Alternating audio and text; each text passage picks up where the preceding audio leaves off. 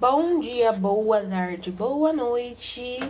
Não sei que horas você está ouvindo isso. Seja muito bem-vindo a mais um podcast do Desvendando Conflitos, meu querido ouvinte, meu querido estudante. Como é que vocês estão? Hum, tudo jóia? Eu tô jóia.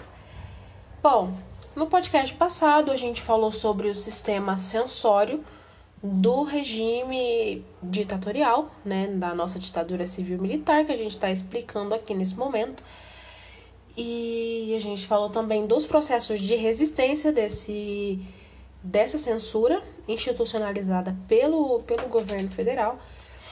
É, processo esse que se dava por passeatas de estudantes, por através da arte, através de nota de repúdio pelos liberais, através da, da galera dando um tiro para cima, através da galera se refugiando também, entendeu? Da galera se escondendo, tudo através de medo, tudo através de terror. Isso também se deu com um pouquinho de, de resistência. Isso foi também um processo de resistência que passou pelo Brasil.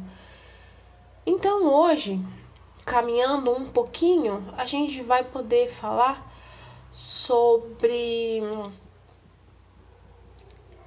a situação indígena, sobre como a situação indígena nesse período em específico, né, nesses 21 anos em específico, se deu, tá? Principalmente, vamos, vamos falar aí dos mais de, de 100 indivíduos, né, de, de dezenas de etnias que foram levados aí pro, re, pro reformatório Krenak, que fica na cidade de Resplendor, em Minas Gerais que são que é um centro de detenção para indígenas considerados infratores. Tudo bem? Vamos falar também de etnocídio, de genocídio, que foi muito promovido aí contra a população indígena. Tudo bem? Agora que você já sabe o seu lugar, pegue o seu café, sente no seu sofazinho e vem com a gente.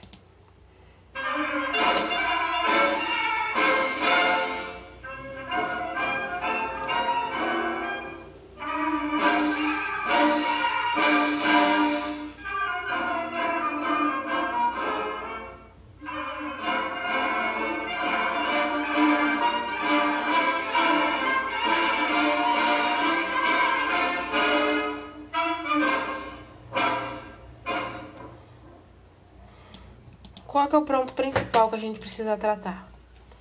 É, a ditadura militar ela teve uma terrível violência contra os indígenas, em especial por quê?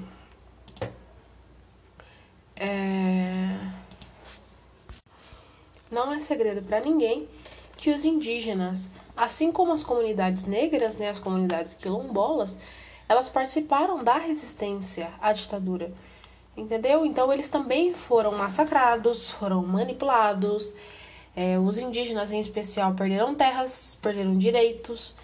É, então, de acordo com o coordenador da Comissão Nacional da Verdade, o, o, o integrante assim do, do, do conselho indigenista considera que a comissão, que no caso a Comissão da Verdade, consegue esclarecer só algumas violações do, do direito dos povos indígenas na época da ditadura.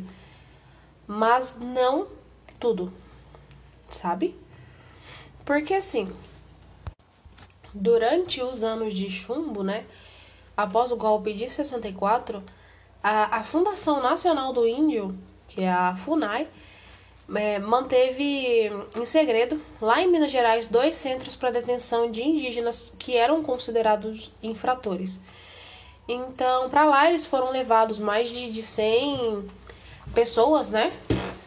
É, de dezenas de, de etnia, oriundos de mais ou menos, oriundos de, sei lá, uns 11 estados das regiões do país, tá bom?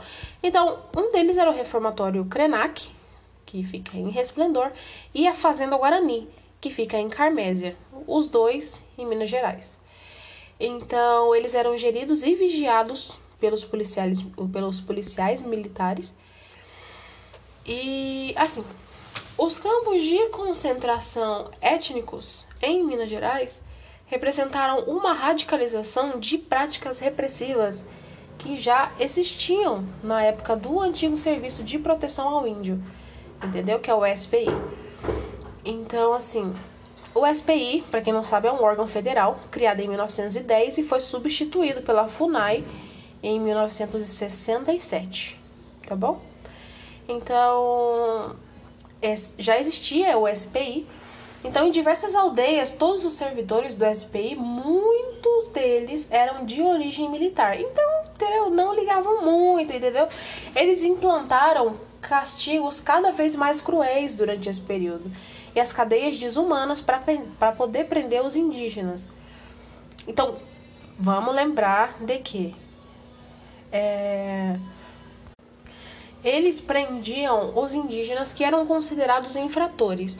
Só que se a gente pensar um pouquinho, todo mundo era considerado infrator naquela época. Entendeu? Se você respirasse errado, opa, entendeu? Alguma coisa está errada aqui. Por que, que você está fazendo isso? Por quê? Entendeu? Então, partindo do pressuposto de que qualquer coisa era considerada infração, qualquer indígena teria chance de ser preso.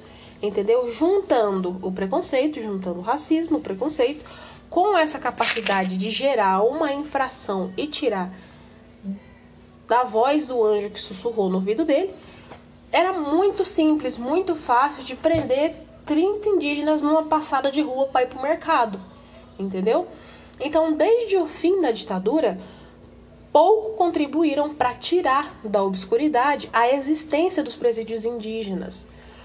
Então, uh, um silêncio que incomoda novas lideranças do Krenak, como o Douglas, né? O Douglas Krenak, de 30 anos, que ele, ele era ex-coordenador do Conselho dos Povos Indígenas em Minas Gerais, que é o COPING, e, e ele reclamava muito, falou assim que ele falou que recebeu um convite para participar das comemorações, né, dos 30 anos de anistia do Brasil, e que havia toda essa discussão sobre a indenização de, dos que sofreram com a ditadura. Mas a questão indígena não foi nem sequer lembrada. Então, desde, então aí a gente já pode perceber que desde desde 1500 os indígenas não são lembrados, entendeu? A história dos indígenas não são lembrados pela história do Brasil. Então, o Douglas, é, o Douglas Krenak, ele é mais ele é mais uma, ele é mais uma pessoa, né, entre os que têm histórias familiares de violência física e cultural sofridas nesse período. Então, não à toa que o avô dele, né, foi preso nesse reformatório. Ele chegou a ser arrastado com o cavalo de um militar, amarrado pelos pés. Mas vamos voltar um pouquinho. Em, 1900, em 1965, o Combalido, é, o, o Serviço de, de Proteção aos Índios, afundado em denúncia de inoperância, de corrupção, né? Ele começa a negociar um convênio com o governo de Minas Gerais, através do qual o executivo estadual assumiria de garantir a ordem e a assistência às aldeias locais. Mas isso posto, de acordo com o que foi ratificado né, posteriormente pela Fundação Nacional do Índio, é, pela FUNAI, em 1967, é, nasce assim o Reformatório Agrícola Krenak, tá bom? É assim que nasce, de acordo com um, uma combinação ali de acordo com um bem bolado entre o Serviço de Proteção aos Índios e o governo de Minas Gerais. Beleza? Então, Krenak, assim como eu falei, foi um centro de recuperação de indígenas mantidos pela ditadura militar no município de Esplendor. Mas prestem atenção a uma coisa.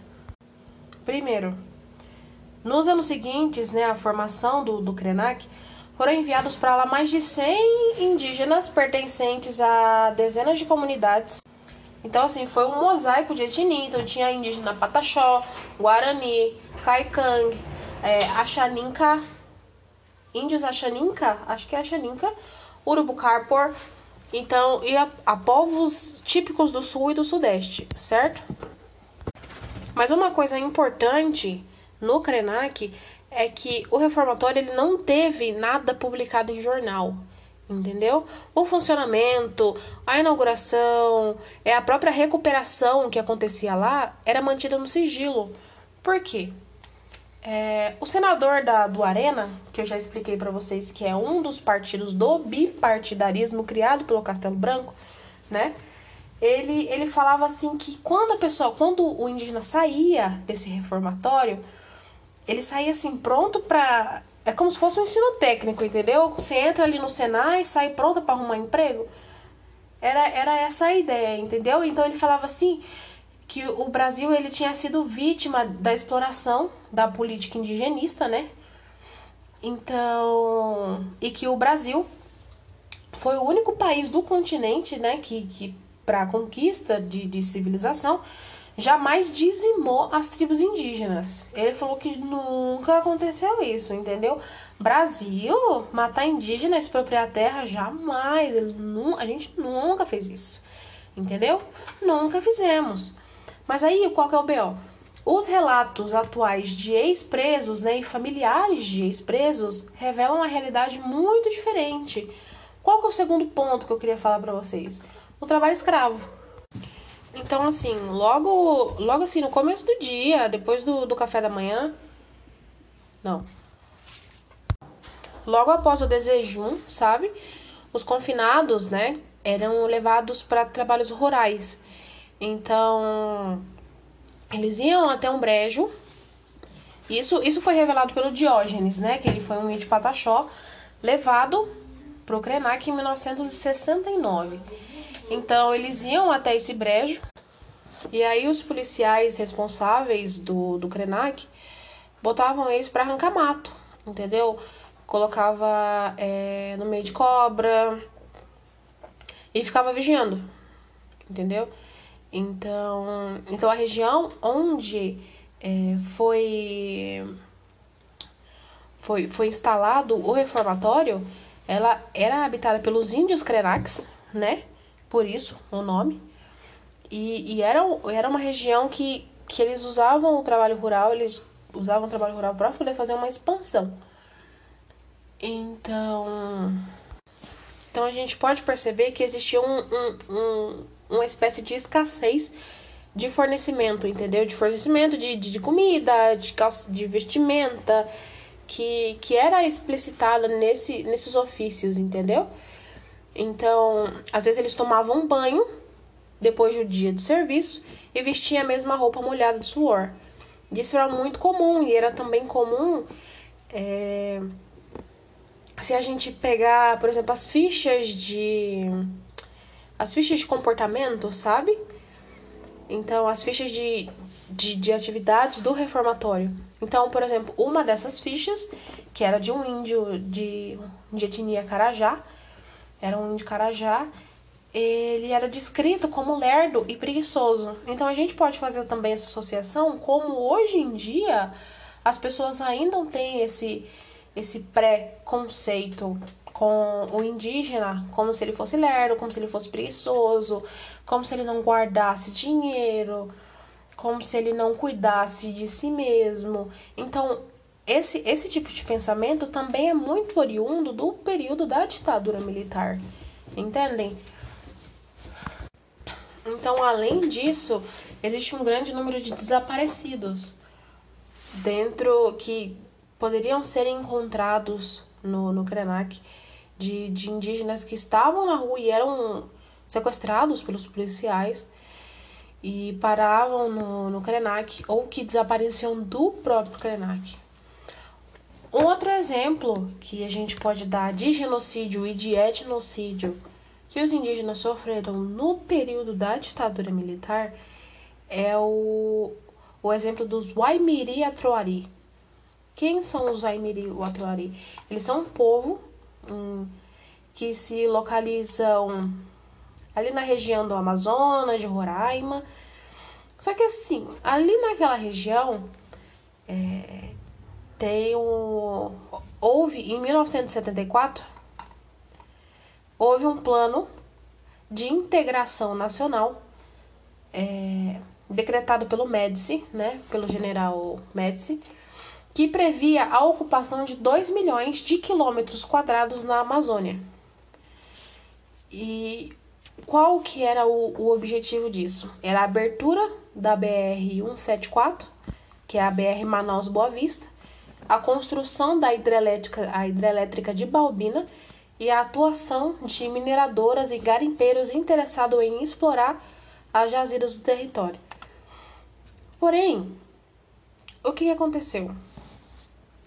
Na, ali na segunda parte ali de 74, o povo Kinja se reunia na aldeia Cranamudi. Prestem atenção nisso.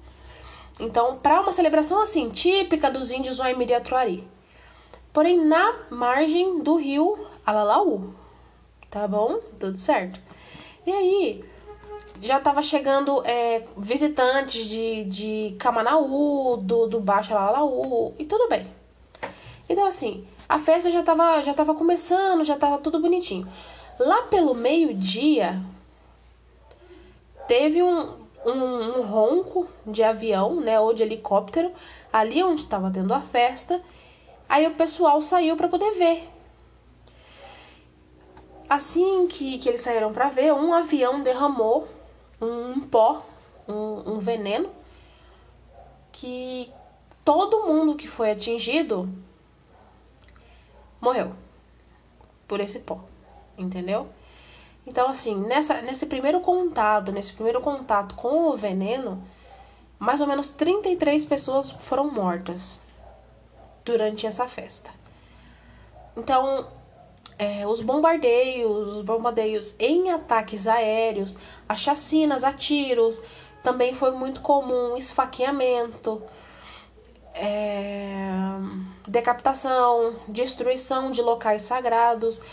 É, tudo isso como forma de massacre por parte dos militares naquela reserva, no objetivo de, igual eu falei, criar rodovia, é, fazer a hidrelétrica e as mineradoras, tá? E aí, galera, em 1980, o Brasil ele foi denunciado né, para a Holanda por conta desse genocídio né, dos Waimiri e Atuari e de outras aldeias indígenas que sofreram por conta dessa decisão do, do Médici, dessa decisão de, de, de fazer a BR, né, a BR-174 e tudo mais. Então, o corte internacional concluiu que é evidente é, e de responsabilidade exclusiva do governo que instalou um, programa, um programa global, né, conscientemente genocida e etnocida na vida daqueles povos. Por quê? Essa, essa atitude de fazer uma, uma BR onde passava é, a aldeia dos Waimiri Watuari é no mínimo uma atitude gentrificadora. Entendeu? Então essa atitude gentrificadora, essa essa ideia de gentrificação faz com que, para quem não sabe, gentrificação é você limpar a cidade do que não é tão bonita assim visualmente, socialmente, entendeu? Então, no caso da ditadura militar, esse era o caso do indígena, tá? Então, esse processo de, gentrificação que o indígena sofreu pela modernização que foi concluída em 1979 foi só a porta de entrada, entendeu? Porque as violações continuaram. Em 1981, o general João Figueiredo ele, ele desapropriou, né, é, os 30 mil hectares da parte leste desse território do, do Zuaimiri e a região ficou inundada para a instalação da usina hidrelétrica de Balbina. Então o que aconteceu? Independente de ter feito a estrada, independente de ter feito a rodovia, então vocês sabem muito bem como que se faz uma hidrelétrica, né? Jogam água e tudo, limpa tudo. E tinha gente que morava lá e essa, essas pessoas perderam terra. Essas pessoas, além de perder terra, muita gente morreu no processo, né? Então as margens da BR-174 foram invadidas por poceiros e por fazendeiros. E segundo a FUNAI, o governo do Amazonas deu aval para 340 títulos aproximadamente de propriedade dentro dessa região aí até 1981. Então, segundo o relatório do, do CNV, o, o governo militar ainda financiou atividades agropecuárias por meio dos, dos programas Polo Amazônia e do programa Pro Álcool. Então, quem estava vivendo a vida tranquilamente teve a vida interrompida por esse processo para poder facilitar, né? Para poder levar mais esse milagre econômico instituído pelo Médici. Num processo de gentrificação, numa teoria muito parecida com a eugenista, de que eles deveriam sair dali para modernização chegar no Brasil ali na década de 80, entendeu? Ter uma nova hidrelétrica, uma nova mineradora, ter mais espaço para ganhar riqueza, ter mais espaço de modernização, ter mais espaço de, de transporte, né, por conta da BR. Então, é, e nisso, toda a história, toda a cultura, toda a etnia indígena foi desrespeitada, foi praticamente apagada, tanto que o Zuaimiri Atuari começou a, a, a, adoecer de sarampo por conta dessa, dessa, dessa estrada, por conta do contato direto com pessoas que estavam doentes, entendeu? E do não preparo de anticorpos e do não preparo de, de, de remédios próprios para sarampo, entendeu? Fazendo com que atrapalhasse muito, muito o desenvolvimento da população indígena aqui do país. Porque esse, esse persegui, essa perseguição em si não foi só dos Oimiri Atruari, como eu falei para vocês, e também não foi só das pessoas do, das pessoas que estavam presas, né, que estavam retidas lá no no Krenak, nem lá na fazenda Guarani. Então, a gente pode ver que apesar de sempre lembrar das vítimas da ditadura, os indígenas sempre são esquecidos, sempre são deixados de lado, o que não se pode acontecer, já que o genocídio, o etnocídio foi de um número consideravelmente grande. Tudo bem? Então, esse foi mais um Desvendando Conflitos. Eu espero que vocês tenham gostado. Fiquem bem, bebam água. Até a próxima.